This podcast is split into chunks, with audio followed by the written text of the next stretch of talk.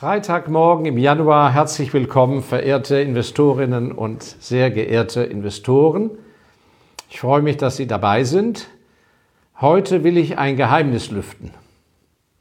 Viele von Ihnen haben mich, haben mich oft gefragt, wie suchen Sie eigentlich Value Investments aus? Wie kommen Sie auf Ihre Value Investments? Vor allem Ihre langfristigen Investments. Und dieses Geheimnis, wie man da vorgeht, das werde ich Ihnen verraten. Es hat überhaupt nichts mit Finanzmathematik zu tun. Und ich bin sicher, dass Sie, was ich Ihnen jetzt erzählen werde, in dieser Art noch nie bei einer Bankberatung erfahren haben.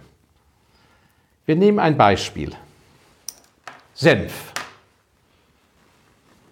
Eine Tube Senf. Wir brauchen jetzt auf die Marke nicht zu achten. Ich promote also hier keinen Senf, nicht, dass Sie mich falsch verstehen. Nehmen wir mal an, ich käme auf die Idee und würde also der Meinung sein, in Senf wird in den nächsten Jahren die Post abgehen. Oder Senf ist ein besonders gutes Geschäft oder besonders krisenresistent, wie auch immer. Dann würde ich als erstes eine Tube Senf kaufen, so wie hier. Dann würde ich aber schauen, wie ist diese Tube Senf im Supermarkt positioniert.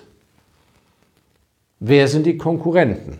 Also würde ich mal, das habe ich mir jetzt aber erspart, würde ich die Konkurrenzprodukte kaufen. Und jetzt geht schon der erste entscheidende Punkt los. Ich würde die mal zu Hause probieren. Schmecken die gleich? Schmeckt einer besonders gut? Hat einer ein besonders gutes Preis-Leistungs-Verhältnis? Das würde ich nicht anderen überlassen. Das sollten Sie machen. Wenn Sie sich mit dem Thema beschäftigen, sollten wir in eine Firma, die Senf herstellt, investieren. Und dann würde ich natürlich schauen im Supermarkt, wenn ich sozusagen meine Wahl getroffen habe, wie ist die da im Supermarkt angebracht? Liegt die unten im tiefsten Bodenregal, wo die älteren Damen und Herren schon gar nicht mehr bückensmäßig sich hinbewegen?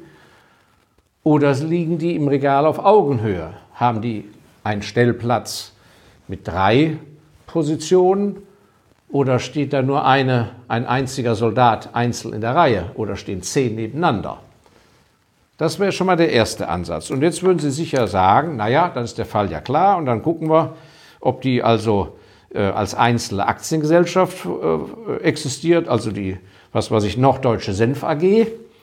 Oder, da muss man ja nur hinten drauf schauen, aha, das gehört zum Nestle-Konzern oder zu Unilever oder wie auch immer. Würden man so investieren? Nein. Denn jetzt kommt der entscheidende Punkt. Das ist ja nur ein Beispiel. Wir könnten viele andere Produkte äh, als Beispiel nehmen. Jetzt kommt der entscheidende Punkt.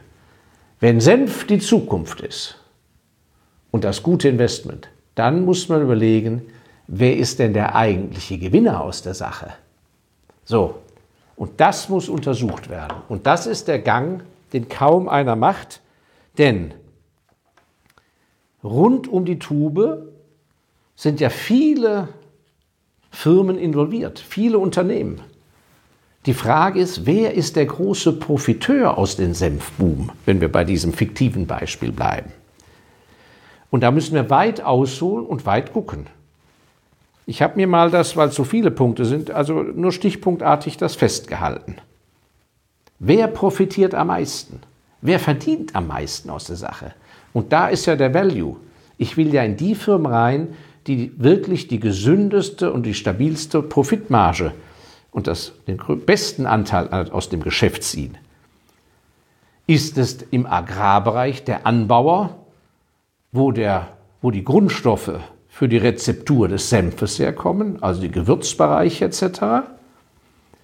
Sind es die Eigentümer, die das Land besitzen und die Plantagen bewirtschaften? Ist es der Verpackungslieferant vielleicht? Denn alle Tuben können ja nur verschifft werden und kommen ja nur in den Supermarkt, wenn ein Karton drumherum ist. Einmal ein Innenkarton und dann der gesamte große Umkarton oder die Palette. Das heißt, wir können auf diese Weise feststellen, wer sind denn Trittbrettfahrer die mitprofitieren von den immer mehr verkauften Senftuben. Wenn Sie die Verpackung anschauen, die Tube, ist es der Metallhersteller vielleicht? Was ist denn mit dem, wo kommen die Farben her? Wie viele Firmen gibt es auf der Welt, die Druckfarben für Verpackungen herstellen? Können wir uns an denen vielleicht beteiligen? Vielleicht ist da die höchste Gewinnmarge. Und was ist denn hier mit dieser Kappe, die Klick macht, wenn man sie öffnet? Das ist ein Weltpatent. Wer besitzt dieses Weltpatent? Vielleicht ist der Kappenhersteller der große Profiteur und hat die größten Margen. Oder ist es gar nicht der Produzent des Senfes, sondern der Einzelhändler oder der Onlinehändler, der den Senf vertreibt oder der Importeur? Oder ist es gar am Ende gar nicht der, der mit Senf zu tun hat, sondern der Recycler, der die Tuben recycelt? Also, Sie sehen, konkrete Produkte und dann schauen, wo sind überhaupt Aktiengesellschaften in dieser riesigen Kette von Unternehmen, die bei der Entstehung bis zur Entsorgung dieses Produktes zu tun haben. Und da muss man den herausfinden, der die wenigste Konkurrenz hat, die beste Marktstellung, den höchsten Marktanteil und der so klug und schlau ist, das ganze Spiel mitzumachen, aber zu seinen Konditionen, zu seinem großen Vorteil.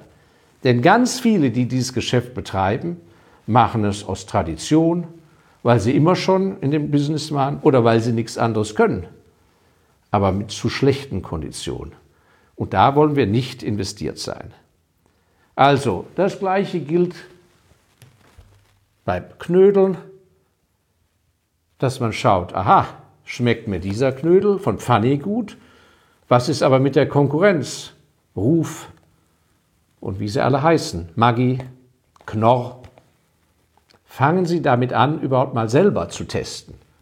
Und in gewissen Bereichen können Sie es nicht selber testen. Wenn es also zum Beispiel um die Installation Ihrer Heizung geht, dann fragen Sie aber doch bitte Ihren Heizungsbauer, wenn der zur Wartung kommt, und sagen, fragen ihn, sagen Sie mal, mit welchen Lieferfirmen sind Sie eigentlich am allermeisten zufrieden, was die Armaturen angeht oder die Toilettenanlagen oder die Rohre oder die Heizkörper?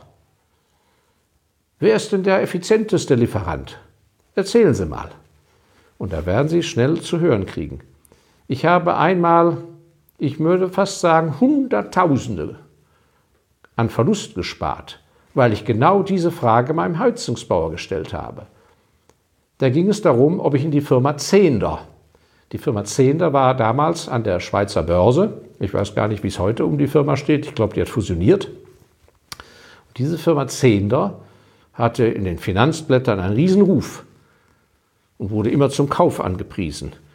Und ich habe unseren Installateur gefragt, weil der hatte da einen großen Heizkörper zum Installieren. Der wurde dreimal retourniert, weil immer ein Lackschaden war. Und dann hat er erzählt, dass er häufig sich mit sowas rumschlagen musste. Und daraufhin habe ich natürlich die Aktie nicht gekauft. Und wie gesagt, in der Zeit danach erlitt die Aktie heftige Verluste.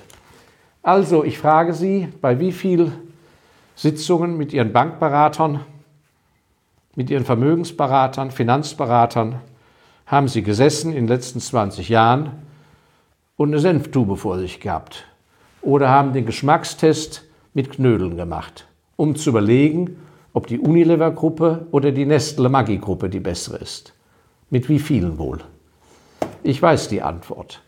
Also, im kommenden Jahr immer eine Tasche dabei, schauen, was hat wohl aus Ihrer Sicht ein stabiles Grund, Geschäftsgrundlage und dann ab zum Einkauf und dann zum Eigentest. Und von dort geht es weiter. Ja, ein kleiner Gedanke zum Januar.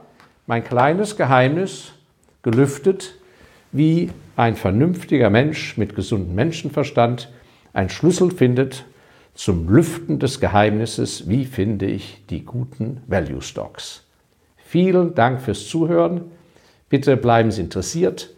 Abonnieren Sie uns, das ist kostenlos, auf dem Abonnement-Knopf unter dem Video und teilen Sie uns mit Ihren Gleichgesinnten, damit sich der Kreis der Freunde des Kapitals erweitern kann. Herzlichen Dank alles Gute weiter im Januar für Sie. Ciao.